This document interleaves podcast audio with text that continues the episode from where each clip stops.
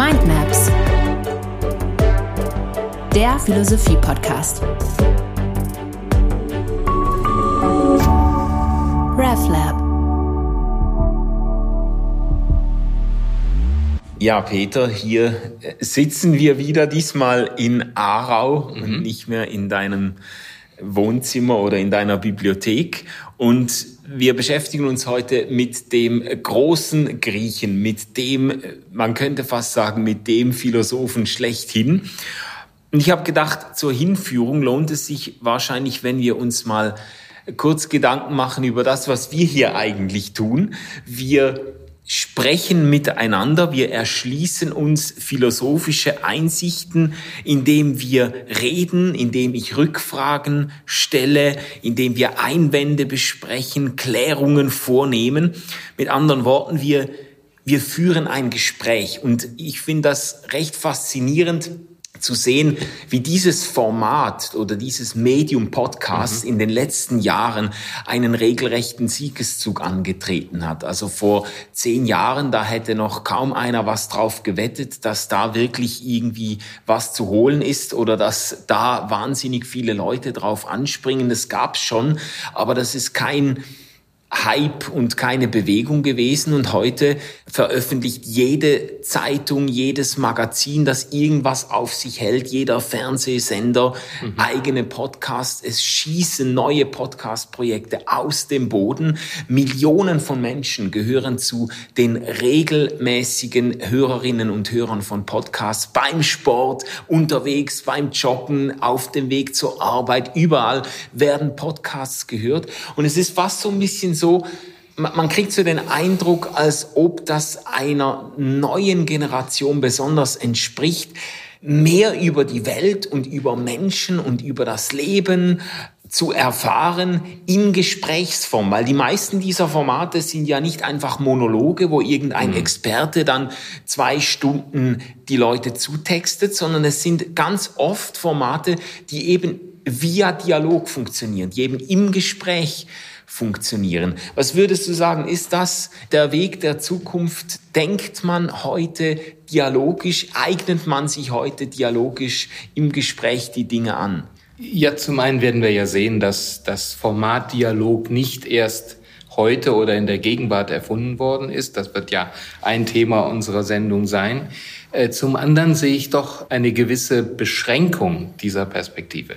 Also du hast sicherlich recht, in Social Media und im Fernsehen, in den öffentlich-rechtlichen Sendern vor allen Dingen sind diese Gesprächsformate äh, dominant. Mhm. Aber ich glaube dennoch, äh, dass sie nur eine begrenzte Reichweite haben. Also wenn wir in der Mindset-Theorie drei verschiedene Grundorientierungen unterscheiden, prämodern, traditionsorientiert, konservativ, modern, kritisch oder pluralistisch, postmodern, dann ist dieses Format des Gesprächs, des Miteinander ins Gespräch kommen, Argumente austauschen, Positionen überprüfen, ist das etwas spezifisch Modernes. Okay, äh, vielleicht kurz zum Einhaken. Mindset-Theorie, äh, das ist eine Art und Weise, die Gesellschaft besser zu verstehen. Zu verstehen. Dass man, dass man sagt, äh, man, man kann ganz grob oder als Verstehenshilfe, als Einteilungshilfe kann man sagen, es gibt in unserer Gesellschaft, vielleicht vor allem in den westlichen Gesellschaften, ein Zusammenkommen dreier verschiedener Mindsets, dreier verschiedener Arten, wie die Leute ticken oder ja. Grundorientierung, ja. Das wäre ein sehr grober Versuch, aber einer, der hilfreich ist. Mhm. Um nicht einfach zu unterstellen, dass die anderen genauso sind wie ich, sondern wir haben oder wir können sinnvollerweise drei Grundtypen unterscheiden. Und das würde ich gerne auch im Blick auf das Thema Dialog tun. Also das, was wir als Dialog hochschätzen, was ja auch uns beide ein Stück weit äh, hier verbindet und was wir praktizieren, ist doch etwas spezifisch Modernes, dass wir sagen, man ringt miteinander um die Wahrheit, man versucht etwas zu klären, es ja. geht um eine Sachfrage. Im prämodern traditionsorientierten Bereich, wenn ich das jetzt mal polemisch formulieren würde, würde man eher sagen, ähm, wir brauchen nicht so viel Geschwätz, wir brauchen nicht so viel Gelaber. Es gibt die Autoritäten, es gibt die autoritativen Quellen, daran können wir uns orientieren. Was soll denn das ganze Gerede, auf Deutsch gesagt? Ja. Und im postmodernen Bereich haben wir eben dann doch die individuellen Monologe. Man interessiert sich für die Individualität eines anderen Es ist auch interessant, dem zuzuhören, aber dass man sich jetzt argumentativ, kritisch darauf einlässt unbedingt, wäre in einem solchen Mindset eher ungewöhnlich. Damit darf man eigentlich nicht rechnen. Ja. Das heißt, das ist, glaube ich, eine ganz wichtige erste Wahrnehmung. So wichtig der Dialog für bestimmte, auch Schlüsselpositionen unserer Gesellschaft ist, so begrenzt ist seine Reichweite. Mhm. Also wir werden ja sicher noch mal darauf zu sprechen gekommen, was du jetzt unterschieden hast. Es hat auch ganz viel zu tun mit dem dahinterliegenden Verständnis von Wahrheit. Ja, also ja. für ein prämodernes Mindset liegt die Wahrheit quasi auf der Hand. Da muss man nicht diskutieren, da muss man einfach den Autoritäten zuhören und gehorchen, der Heiligen Schrift oder wer das auch dann immer ist. Ja. Und für ein postmodernes Mindset, da gibt es gar keine allgemein verbindliche Richtig. Wahrheit mehr mehr. Man kann sich also dann angeregt austauschen und unterhalten, aber nicht mehr in der Erwartung, dass man sich im Gespräch gemeinsam der das, einen Wahrheit annähert. Das wäre Popper. Das wäre spezifisch kritisch rational. Es gibt die Wahrheit, niemand von uns hat sie einfach. Ja. Aber wir kommen ihr gemeinsam näher, so eine Formulierung ja. von ihr. Das wäre modern. Das wäre modern ja. kritisch. Prämodern ist die Wahrheit vorgegeben. Platon wäre ein sehr schönes Beispiel dafür, dass sie nicht einfach auf der Hand liegt, sondern dass ich sie erarbeiten muss. Aber sie steht im Grunde fest. Mhm. Und diejenigen oder derjenige, der mit einem anderen ins Gespräch kommt, der weiß auch um sie. Der hat sie erfahren den hat sie erleuchtet. Mhm. Vielleicht mal so. Ja, aber jetzt, jetzt sind wir ja schon irgendwie total in der Materie drin. Jetzt sag doch mal, was hat denn dieser Einstieg zum Thema Dialog, was hat das zu tun mit Platon, mit dem großen Philosophen, dem wir uns hier ein erstes Mal nähern? Wir haben ja, ja noch weitere Folgen geplant. Also Platon in einer Folge, das war dann selbst dir zu, zu, äh, zu sportlich. Also da haben wir gesagt, dann brauchen wir ein bisschen mehr Zeit. Ja. Aber heute soll es ja um das Medium der Philosophie Platons gehen, eben um den Dialog. Was, was hat es damit auf sich? Also zunächst mal äh, ist das ein sehr guter Einstieg, wenn es um Platon geht, weil für das Werk Platons das Medium, die Form des Dialogs absolut dominierend ist. Abgesehen von einigen wenigen Schriften am, äh, in der Spätphase haben wir von Platon nur Dialoge überliefert. Ja. Und das lässt ja nun schon den Verdacht zu, dass er meinte, äh, dass hier Form und Inhalt eine gewisse Bedeutung füreinander haben. Also es ist nicht zufällig, dass Platon dieses ähm, Medium des Dialogs gewählt hat. Mhm. Der äh, amerikanische Medienwissenschaftler Marshall McLuhan sagt ja nicht umsonst, das Medium ist die Botschaft. Das heißt, mit einem bestimmten Medium kann ich eben auch bestimmte, konstituiere ich bestimmte Wahrheiten, um den Begriff aufzunehmen, den du eben äh, gebraucht hast. Und das gilt in ganz ausgezeichneter Weise für Platon, der darin aber, das muss man sofort dazu sagen, ähm, nicht originell war nicht originär war, sondern der das bei seinem Lehrer Sokrates abgeschaut hatte. Mhm. Platon war mehrere Jahre, längere Jahre Schüler von Sokrates. Sokrates war sein Lehrer. Und es ist das Merkmal der sokratischen Philosophie, dass sie in Frage stellt, den Nächsten auf dem Forum, im Alltag, da wo man ihm begegnet, ins Gespräch zieht. Ähm, wenn man die sokratischen Dialoge Platons liest, Sokrates ist die Hauptfigur, die bei Platon auftritt, dann äh, sind sie im Regelfall so gestaltet, dass der Sokrates mal erst eine ganz harmlose Frage stellt. Da ist also irgendein Feldherr und dann sagt er, du bist ein ganz berühmter Feldherr, du hast mehrere Feldzüge gewonnen, du weißt doch sicher, was Tapferkeit ist. Und er sagt ja, natürlich, also da fühlt er sich jetzt ganz sicher. Und im Verlauf des Dialogs in denen äh, Sokrates dann mit seinem Gegenüber eintritt, zieht sich quasi äh, die Zange, die Zwinge immer mehr an und es wird immer konkreter und es kommt zu einem Prozess der Herausarbeitung von Wesentlichem. Und das ist es, was Platon bei Sokrates über Jahre wahrgenommen hat und was für ihn dann sehr vorbildlich geworden ist. Mhm. Also Vielleicht dazu noch, äh, du hast jetzt von Sokrates gesprochen. Ja. Es gibt von Sokrates kein eigenständiges Korpus, quasi keine Quellensammlung, in der man auf Sokrates, also Schriften des Sokrates, sondern man greift auf Sokrates zu, indem man Platon liest. Ja, es ist, da ist eine echte, äh, eine von vielen Parallelen zu Jesus, äh, dass Jesus ja selber auch nicht Schriftliches hinterlassen hat, sondern dass wir einen Zugang zu ihm haben nur über Augenzeugen beziehungsweise Schüler. Und das ist bei Sokrates auch so. Um der philosophiegeschichtlichen Präzision ein bisschen Rechnung zu tragen, würden wir sagen, wir unterscheiden bei Platon, den platonischen Dialogen im Prinzip drei Phasen. Und in der ersten Phase, die jetzt mehr so die Phase ist, analytisch, kritisch, hinterfragend, wo noch gar nicht die Wahrheit als solche herausgearbeitet wird, da haben wir den Eindruck, dass ganz häufig eben auch diese Dialoge zurückgehen auf Szenen, die Platon erlebt hat. Also der Sokrates, der da auftritt, ist wahrscheinlich ein ziemlich originaler Sokrates. Mhm. Und dann kommt die zweite Phase mit der Ideenlehre, werden wir später noch drüber reden. Und äh, schon da haben wir den Eindruck, dass der historische Sokrates eine solche Lehre eher nicht entfaltet hat. Ja. Und dann gibt es die Spätphase, wo Sokrates auch nochmal der Mund des Platon ist aber äh, wo wir eigentlich davon ausgehen können, dass das fiktiv ist. Ja, also es ist nicht ganz einfach, Sokrates und Platon sauber auseinanderzuhalten, eben weil ja. wir zu Sokrates nur über das Werk von Platon Zugriff haben. Aber lass mich da gerade einhaken. Ja. Das ist natürlich eine interessante Beobachtung, aber es ist eine spezifisch moderne Beobachtung. Wir kennen das ja aus der Evangelienforschung, dass wir unterscheiden wollen, was ist jetzt Matthäus, mhm. was ist Lukas und was ist der originale Jesus. Was ist der Meister, was sind die Schüler, die es weitergeben.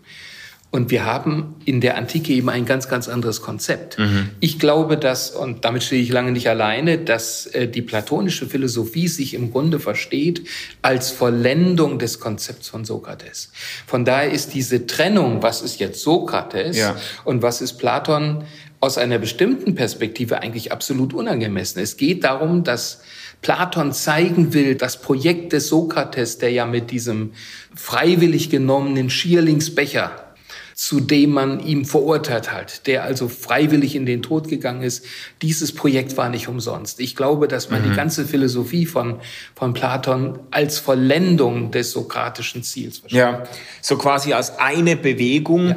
in der es keinen Sinn macht oder dem Ganzen eigentlich entgegensteht, wenn man versucht, das jetzt sauber zu trennen. Richtig. Weil man das Ganze auch quasi als eine Ideengeschichte oder eine biografische, weitergegebene Ideengeschichte begreifen ja. könnte. Aber das, das Bemerkenswerte ist jetzt eben, lass uns darauf zurückkommen, dass der allergrößte Teil dessen, was uns zu Sokrates slash Platon mhm. überliefert ist, eben in Dialogform überliefert ist. Und das muss man sich auf der Zunge zergehen lassen, weil man ja damit jetzt heute nicht unbedingt rechnet. Wenn man irgendeinen Philosophen nennt, dann würde kaum jemand erwarten, dass er sein Werk aufschlägt oder ihr Werk mhm. aufschlägt und dann nur auf Dialoge stößt. Also was ist jetzt das Besondere an diesen Dialogen? Was bezweckt Platon damit? Ja, äh, ich finde die Frage unglaublich schön und wichtig und hilfreich, weil sie in den, in den Mittelpunkt hineinführt. Man kann jetzt auch nicht nur eine Antwort geben. Ich fange mal mit einfachen Antworten an. Mit dem Dialog, mit dem, mit dem Gespräch habe ich zunächst mal eine ausgezeichnete kommunikative Möglichkeit. Ich monologisiere nicht und riskiere, dass der andere abhängt oder dass er sich dominiert fühlt, sondern ich trete in ein Gespräch ein und der andere lässt sich auf ein Gespräch ein. Ja. Er hört meine Argumente, er selber ist herausgefordert und im Gespräch entsteht eine Beziehung. Und über diese Beziehung entsteht auch eine Verbindlichkeit. Mhm. Diese Verbindlichkeit, diese Beziehung ist dann auch wieder die Basis dafür, miteinander womöglich weiterzukommen. Ja. Dann didaktisch Dialog ist Gespräch. Ich kann ansetzen, wo ich will. Wir haben eben hier ein spontan ein Gespräch über eine halbe Stunde geführt und der Ausgangspunkt war mehr oder weniger beliebig und man ist aber trotzdem ganz schnell bei ganz zentralen Fragen. Mhm. Der Dialog ermöglicht Nichtwissen zu akzeptieren. Er ermöglicht, und das ist ein ganz wichtiger Punkt, nicht erst ein ganzes System darstellen zu müssen, bevor jemand etwas versteht. Mhm. Der Dialog lässt sich ein auf das Gegenüber. Der Dialog ermöglicht im Verlauf des Prozesses, des Gesprächs auch Veränderung. Ich kann zugeben, so habe ich das bisher noch nicht gesehen. Ja. ja? Und ich korrigiere hier meine Position. Also das alles sind didaktische Elemente, sind aber eigentlich auch schon Bildungselemente. Das heißt, in dem Moment, wo es mir gelingt, auch über längere Zeit Jesus und seine Schüler, Sokrates und seine Schüler, wenn ich das mal so parallelisieren darf, wo es mir gelingt, jemanden in ein Gespräch hineinzuziehen, mhm. wird natürlich ich beeinflusst, aber ich präge den anderen eben ja. auch sehr stark. Das ist eigentlich die Erfahrung, die ganz viele Menschen in einem Studium auch machen ja, und natürlich. die natürlich auch zum Durchbruch gekommen ist in der modernen Pädagogik, wo man ja. eben methodisch, didaktisch dann sagt, ja, man muss, man muss auch die Kinder schon in Gruppen mal arbeiten lassen oder Rückfragen stellen lassen und spätestens im Studium, also ich habe das auch so erlebt, ich würde sagen, ich habe äh, in Gesprächsgruppen oder dann eben im persönlichen Gespräch mit Dozierenden oder mit Mitstudierenden mindestens so viel gelernt wie in den Vorlesungen oder Monologen, ja. weil man da eben zurückfragen kann, habe ich dich jetzt richtig verstanden? Kann man das noch mal weiterdrehen? Könnte man das in die Richtung ausziehen? Was passiert denn, wenn man das jetzt auf dieses Problem drauflegt und so weiter? Also da findet so ein, ein Klärungsprozess statt, der, der eben etwas Interaktives hat. Ja. Und dieser Prozess ist außerordentlich effektiv. Du hast es gerade eben selber aus persönlicher Anschauung auch beschrieben. Es gibt ganz viele Schüler, die über Schüler-Lehrer-Verhältnisse berichten und sagen, das Entscheidende war die Wegbegleitung, die Möglichkeit zu fragen. Ja. Und auch die Möglichkeit, in, in Frage gestellt zu werden. Noch einmal, also die klassische Philosophie, wenn wir an Immanuel Kant denken oder wenn wir an Descartes denken, also gerade auch die deutsche Gelehrtenphilosophie produziert im Regelfall mehrhundertseitige Werke. Ne? Und man möchte ein System, man möchte etwas, was auch abgesichert ist. Und ähm, das Problem ist, dass so etwas, wenn überhaupt, dann nur sehr lange braucht, bis es bis es wirkt. Und im Regelfall ja auch nicht verstanden wird. Aber der Dialog oder so schnell verstanden wird, der Dialog bietet die Möglichkeit, mich beim anderen einzufädeln in seinen Lebenszusammenhängen und von daher wirklich dann auch Wirkung zu erzielen. Ja, ja. Jetzt kann man das vielleicht schon noch mal eine Ebene tiefer legen oder noch noch mal tiefer nachfragen. Es ist nicht nur methodisch didaktisches Geschick, das Platon dazu führt, seine ganze Philosophie oder den größten Teil seiner philosophischen Überlegungen in Dialogform vorzulegen. Es sagt doch auch etwas aus über die Überzeugungen oder Gedanken, die man selber teilt, über die Art und Weise, wie man eben über die, die Wahrheit nachdenkt, wenn man bereit ist, zum Gespräch ist. Also man könnte ja leicht jetzt das Gegenbild entwerfen eines autoritären Wahrheitslehrers, der es gar nicht nötig hat, mit Leuten zu sprechen, sondern der ihnen einfach sagt, was Sache ist oder noch distanzierter, der sagt, jetzt wart mal, bis ich mein Buch fertig geschrieben mhm. habe, dann kannst du das dann zu Hause lesen und dann weißt du, wie die Dinge stehen. Und das ist eben gerade nicht der Weg, den Platon wählt. Kannst du ein bisschen ausführen, inwiefern eben die Dialogform auch wirklich auf die Inhalte abhebt? Ja, äh, man kann es eigentlich, man muss es nach zwei Seiten eigentlich abgrenzen. Das eine wäre der, ich meine es jetzt gar nicht äh, polemisch, der doktrinäre Weg, den du beschrieben hast, nicht wahr? Ich entwickle ein System der Orientierung und ich biete das jetzt meinem Schüler an und ich erwarte, dass der Schüler das rezipiert. Am besten lernt das auswendig. Mhm. Also das ist jetzt ja keine Karikatur, sondern das ist in ganz vielen Kulturen weltweit der Regel, die Regel ein autoritativ autoritäres Schüler-Lehrer-Verhältnis, Lehrer-Schüler-Verhältnis. Und diesen Weg geht Platon ganz bewusst nicht, weil er sagt, im Gespräch, auch im längeren Gespräch, vermittelt durch Sokrates, muss der Schüler, mein Gesprächspartner, den ich ja gar nicht unbedingt als Schüler jetzt anspreche, muss er zu eigenen Entdeckungen kommen. Mhm. Nur das zählt, was für die Erkenntnis der Wahrheit, was ich nicht nachplappere, kopiere, sondern was ich kapiere. mhm. was ich selber in meinem Kopf rekonstruiert habe. Mhm. Also das ist die, die eine Seite. Das andere ist, es gibt ein geläufiges Missverständnis der sogenannten Elenchtik-Methode, die wir bei Platon finden ähm, die sich unterscheidet von dem, was wir im Bereich der Rhetorik, der Sophistik und der Skepsis finden. Also wenn einer der berühmtesten Sätze Sokrates, den fast jeder kennt, ist, ich weiß, dass ich nichts weiß. Ja, genau. Und viele glauben, dass das eigentlich die Substanz der sokratischen Philosophie ist. Und das hat man dann sehr schnell in die Nähe einer Skepsis gerückt oder auch einer, einer rhetorischen Eristik, Kampfredekunst, die eigentlich nur das eine Ziel hat, zu beweisen, eigentlich kann ich argumentativ alles beweisen. Es ja. ist im Grunde alles egal. Es lohnt sich gar nicht für etwas einzustehen. Ja, also Skepsis auch im Sinne von letztlich können wir gar nichts wir wirklich wissen. Nichts wirklich wissen. Und ja. dann äh, können wir aber auch für alles und jedes mit den richtigen Argumenten und einer gehörigen Portion Überzeugungskraft können wir uns für alles stark machen. Ja, und dafür gibt es Kampfrhetorik, es gibt bestimmte Regeln, die man anwenden kann und dann gibt es kein vernünftiges Argument, dass dieser Heuristik letzten Endes auch widerstehen kann. Beispiele könnte man aus dem Politikbetrieb jeden Tag in Hauf äh, zu Hauf gewinnen. Aber darauf lassen wir uns jetzt nicht ein. Ja, zum Beispiel, wenn ich in einem Gespräch bestimmte gut formulierte Fragen als Journalist stelle und der Politiker antwortet überhaupt nicht drauf. Ja, äh, das ist natürlich eine heuristische Methode auch. Wenn mir eine eine Position nicht gefällt, ignoriere ich sie schlicht und einfach. Ja. Also es ist ein, ein klassisches äh, rhetorisches äh, Mittel. Das ist ein eigenes Kapitel für sich. Und zunächst einmal scheint es so, als wenn diese äh, kritisch-analytische Methode im Mund des Sokrates genau dieses Ziel auch hat weil der äh, Sokrates tatsächlich Scheinsicherheiten vernichten will.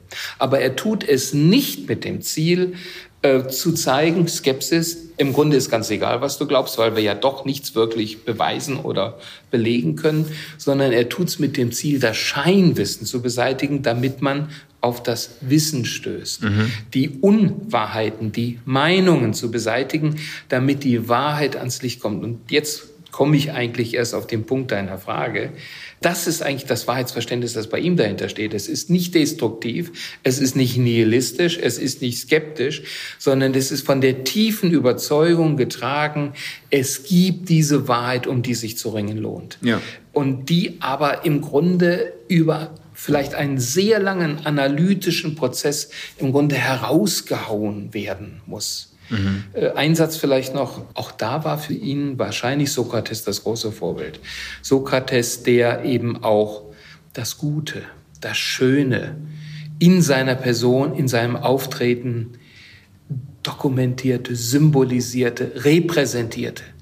Und wo man einfach den Eindruck hatte, es gibt etwas, worum sich hier letzten Endes auch zu, ringen, zu ringen lohnt. Ja. ja. Also es geht um die um die Wahrheit, es geht, es geht um, um einen Entdeckungsweg. Es geht darum, jemanden mitzunehmen auf einen Weg zur Wahrheit oder auf einen Klärungsprozess, im Zuge dessen dann auch mhm. eben Scheinwahrheiten oder, oder eben falsche Überzeugungen ausgeräumt werden. Also es geht jetzt gerade nicht darum, den anderen einfach zu vereinnahmen oder man könnte ja auch sagen, dass die Gesprächsform ist eine ganz ausgewiefte Methode, den anderen eigentlich zu manipulieren, ihm zu suggerieren, quasi, äh, du hast irgendwie was Wichtiges einzubringen, aber eigentlich, eigentlich will man, will man ihn nur auf ein vordefiniertes Ziel hinführen. Mhm. Das wäre dann wieder eher ein Missbrauch in Richtung einer, sage jetzt mal, einer leeren Rhetorik. Das, das ist nicht was,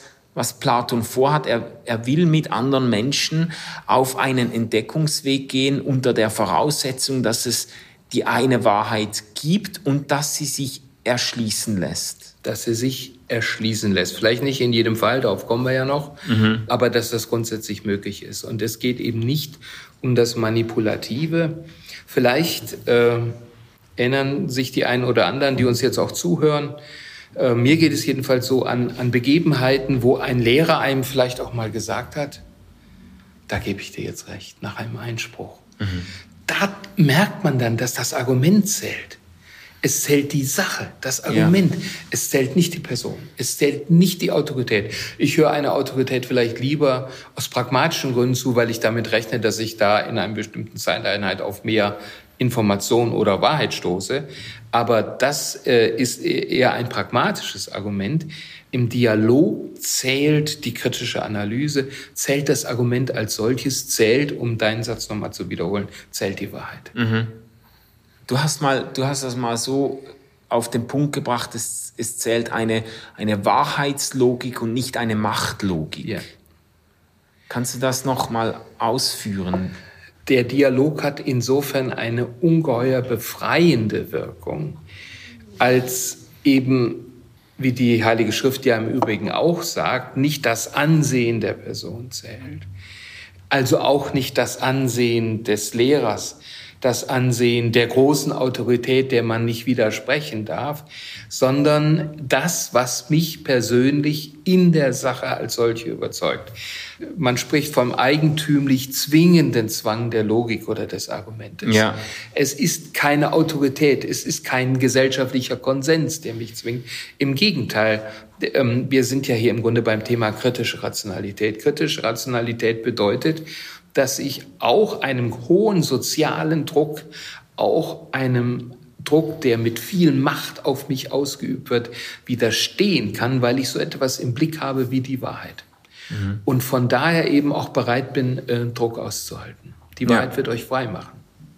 Das ist ja, also ich finde das alles sehr sympathisch, muss ich sagen. Ich habe ja. auch diesen Zugang zu Platon bis jetzt noch nicht so reflektiert, diesen dialogischen äh, Zugang. Ich finde das sehr spannend, auch wenn man das jetzt mal wieder zurückbindet an unsere Gegenwart, vielleicht an aktuelle äh, Entwicklungen. Ich habe so ein bisschen die die Wahrnehmung, dass gerade in den neueren Generationen, gerade so Generation Y und Generation Z, so diese die jungen 20-somethings, dass da ein großes Bedürfnis ist eben nach Mitspracherecht. Es gibt ganze Bücher, die äh, zum Teil Bestseller wurden von Simon Sinek, Start with Why, ein junger Unternehmensberater und Generationenanalyst quasi, der der Unternehmen empfiehlt, mit Angehörigen jüngeren, jüngerer Generationen ganz anders umzugehen, als es die mhm. Unternehmen sich vielleicht gewohnt sind, nämlich die Leute in den Prozess hineinzunehmen, mit ihnen die Ziele des Unternehmens zu besprechen oder die Ziele ihrer Arbeitsgruppe, mit ihnen zu sprechen über die Vision und die Mission der äh, Firma und so weiter und dann eben gemeinsam irgendwie auf einen Weg zu kommen, das ist ganz entscheidend für das Wohlbefinden und auch so für die Sinnstiftung in einer jungen Generation. Es geht nicht mehr einfach darum zu sagen, das ist ein Jahressalär und dann äh, kriegt der oder die wässrige Äuglein und unterschreibt und tut, was der Chef sagt, sondern man, man will irgendwo beteiligt sein und mitgenommen Richtig, werden. Das ist auch, es hat auch etwas von diesem, ich sage jetzt mal, von diesem dialogischen Miteinander unterwegs sein. Jetzt aber, wenn ich das mal so anhängen darf, ich habe auch das Gefühl, es gibt gerade in diesen Generationen dann doch auch eine Anfälligkeit für Menschen, die wieder auftreten und sagen, ja, nix da Diskussion und gemeinsam und Wahrheit finden und so weiter. Ich sag, wo es lang geht. Ich stifte Orientierung. Ich sag, was richtig und was falsch ist. Da müssen wir uns nicht äh, nächtelang in aufreibende Diskussionen verwickeln. Ich setze, was richtig ist. Das gibt's, ich sage jetzt mal, in religiösen Kontexten, in konservativen Kreisen, in denen autoritative religiöse Führer Interpreten der Bibel und so weiter aufstehen. Das gibt's auch politisch, das gibt's auch in Unternehmen. Aber ich habe das Gefühl, es ist so eine Anfälligkeit da und frage mich dann, gibt's den Punkt, an dem eben dieses Bedürfnis nach Dialog ermüdet und, und der Wunsch wieder aufkommt nach jemandem, der nicht mit mir diskutiert, sondern der sagt, wo es lang geht? Den gibt es ganz sicher. Und er hat mit etwas zu tun, was du eben auch angesprochen hast. Ähm, es gibt ein manipulatives Element im Dialog. Also richtig ist, und das ist nicht etwas, was wir erst bei Platon oder in der Aufklärung oder heute finden, mein Gegenüber ernst zu nehmen, mhm. es zu integrieren, es zu überzeugen, wann immer es geht. Aber wenn der Stift den Meister beraten soll bei einem bestimmten technischen Prozess, oder ich nenne ein Beispiel äh, aus einem Bereich, in dem ich mich besser auskenne, Pastoralpsychologie und Pastoraltheologie. Äh, wenn äh, neuere Seelsorgelehren empfehlen, also mit dem Klienten ins Gespräch zu kommen, er soll sein Problem schildern. Und er kommt natürlich jedenfalls viele mit der Erwartung, dass ich ihm jetzt rate, wie er da rauskommt. Mhm. Und man ihm sagt jetzt, ja, überleg doch bitte selber was aus deiner Sicht jetzt die Lösung für dein Problem ist, dann fühlen sich sehr viele doch vergackeiert, weil sie sagen, ja, warum, warum sitze ich denn jetzt eigentlich hier? Wenn ich mir helfen könnte, würde ich ja nicht kommen. ähm, und äh, hier, hier gibt es natürlich in dem Moment, wo dieses Konzept so pluralisiert wird, dass der Einzelne nicht nur ernst genommen wird in seinen Umständen, in seinen Einsichten, sondern jetzt benutze ich nochmal den Begriff postmodern, ähm, mit Nietzsche gesprochen, er etwas Absolutes ist, ein Subjekt ist, das seine eigene Wahrheit hat, nicht nur seine Meinung, sondern seine eigene Wahrheit, komme ich zu einer Pluralität von Überzeugung und stehe vollkommen orientierungslos da. Mhm. Und dann besteht die von dir wahrgenommene äh, Tendenz, Gefahr, ähm, dass ich dann eben anfällig werde für etwas, was im Bereich des Linksliberalismus gern als Rechtspopulismus bezeichnet wird. Mhm. Also für einfache Botschaften. Ja. Für Überzeugungen, die mir präsentiert werden und wo dann dran steht, glaub einfach und es geht dir gut. Da habe ich natürlich dann einen Rationalitäts-, einen Aufklärungs-, einen Selbstbestimmungsverlust, der darauf resultiert, daraus resultiert, dass man es übertrieben hat, mhm. beziehungsweise dass eben das Mitdenken, das Integrieren des anderen zur Masche geworden ist.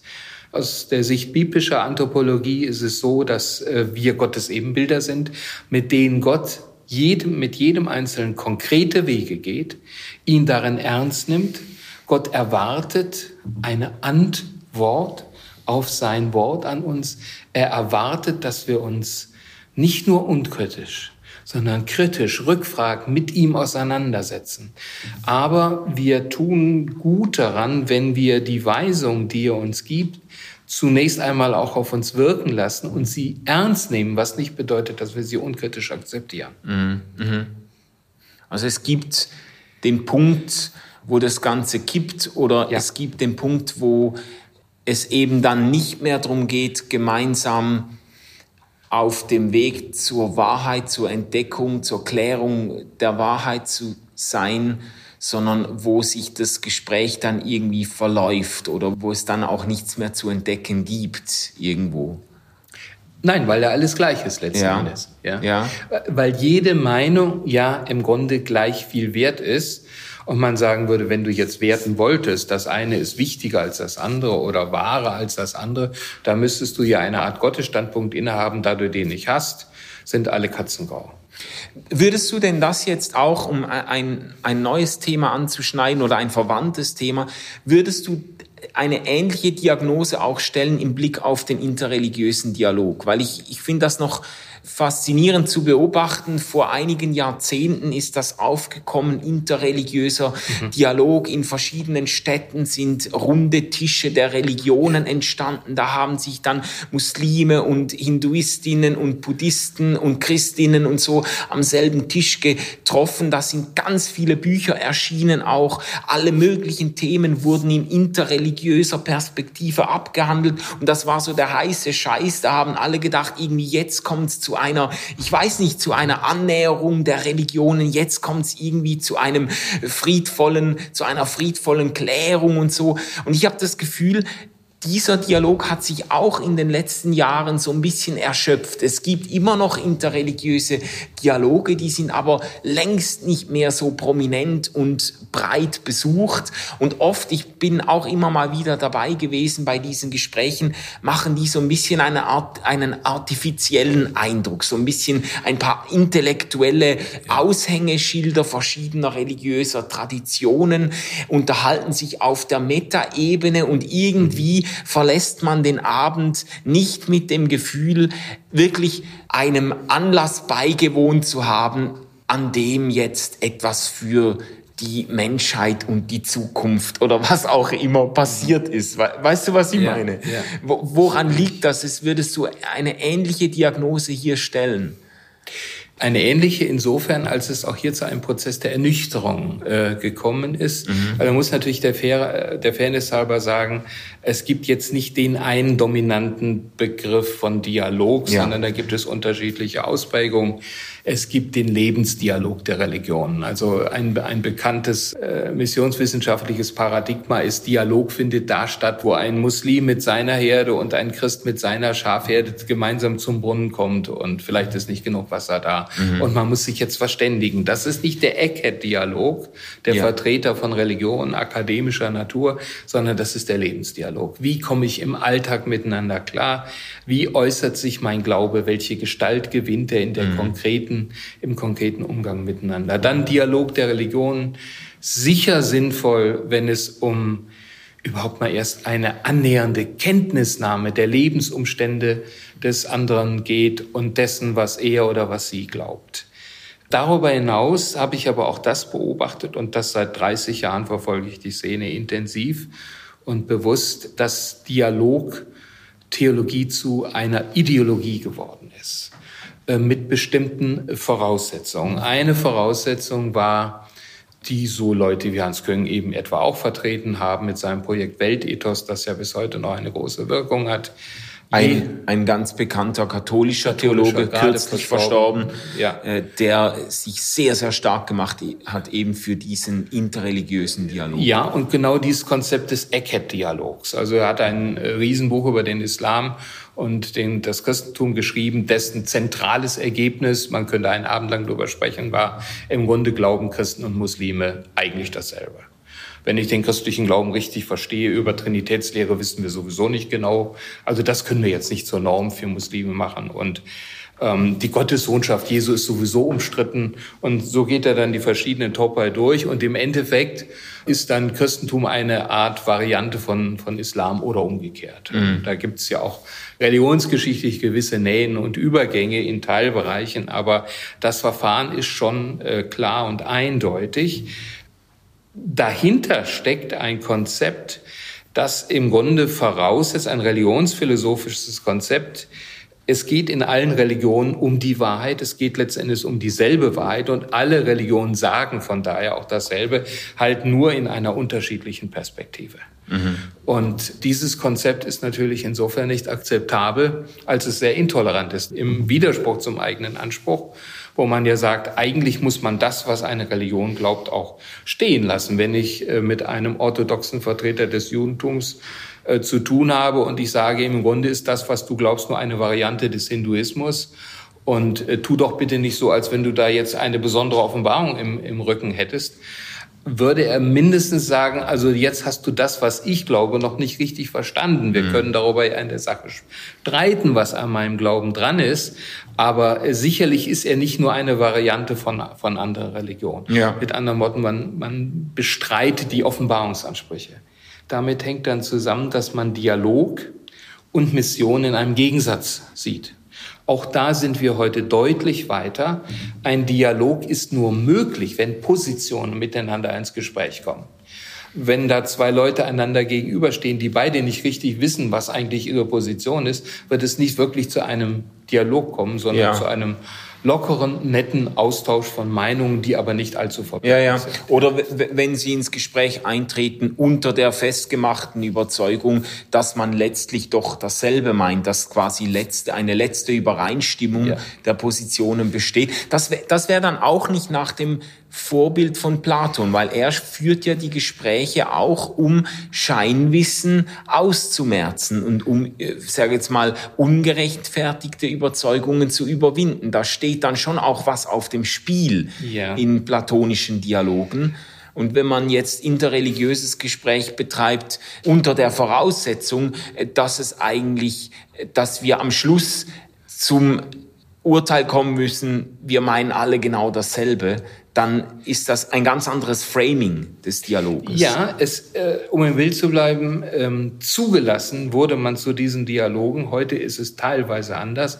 Wenn man bereit war, nur dann, wenn man bereit war, in der Garderobe den eigenen individuellen Wahrheitsanspruch, wie er für Christentum, Judentum oder Islam kennzeichnet ist, abzugeben mhm. und zu sagen, ich weiß die Wahrheit nicht. Und aus dieser Position heraus, äh, ich, ich, war, ich relativiere die Traditionen, von denen ich herkomme.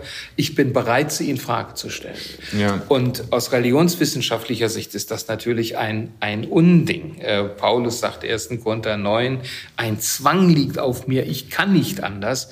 Also wenn eins für eine religiöse Persönlichkeit kennzeichnend ist, dann das, dass die Wahrheit, von der sie herkommt, die sie ja nicht zur Verfügung hat, dass die sie absolut bindet. Ich kann mich nicht einfach von dieser Bindung dispensieren. Und ja. das war eine akademische Voraussetzung.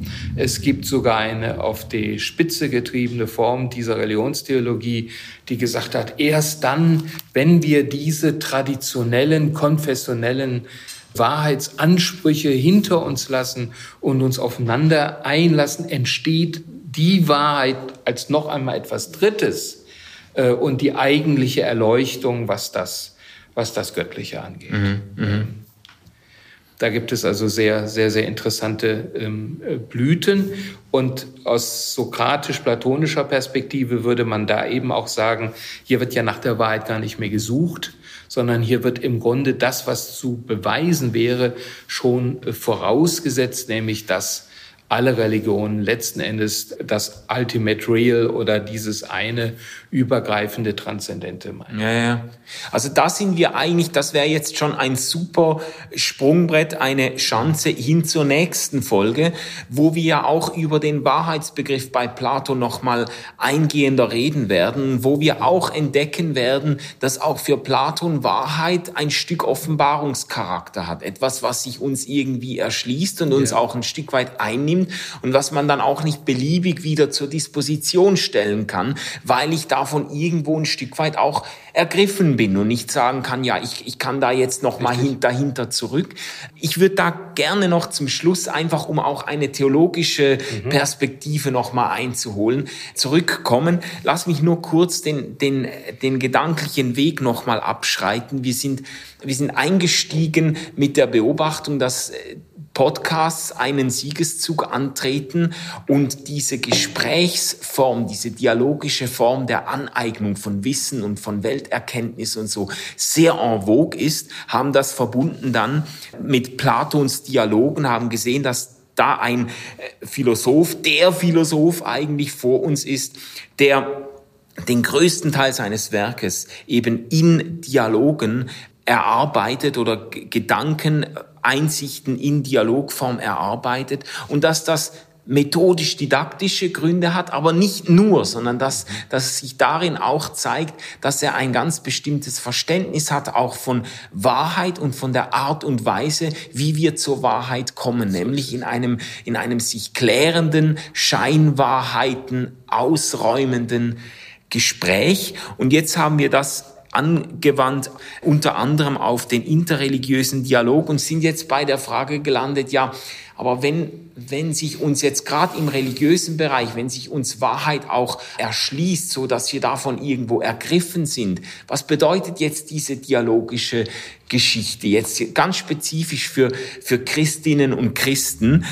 Müsste man jetzt sagen, die platonischen Dialoge, diese Art unterwegs zu sein mit anderen Menschen auf der Suche nach Wahrheit, das ist eigentlich ein wunderbares Vorbild für Christinnen und Christen, sich mit anderen zu bewegen. Oder müsste man jetzt gerade sagen, ja nein, da gilt das natürlich nicht, eben weil die Wahrheit Gottes sich uns im Sinne der Offenbarung so erschlossen hat, dass es da nichts mehr zu diskutieren gibt. Da müsste man dann gerade sagen, nein, im Namen des Christentums muss man so einem platonisch-dialogischen Ansatz entgegentreten und sagen, nee, wir haben ja die Wahrheit, da gibt's jetzt nicht mehr viel zu diskutieren, höchstens noch, dass ich mit dir diskutiere, um dich dazu zu bringen, mit mir übereinzustimmen. Ja, also ich würde jetzt auch am Ende gern nochmal auf die Unterscheidung vom Anfang äh, zurückzukommen, äh, zurückkommen. Es geht ja eigentlich um die Frage, wie bringe ich meinen christlichen Glauben ein in die Beziehung zu meinen Mitmenschen, kommunikativ.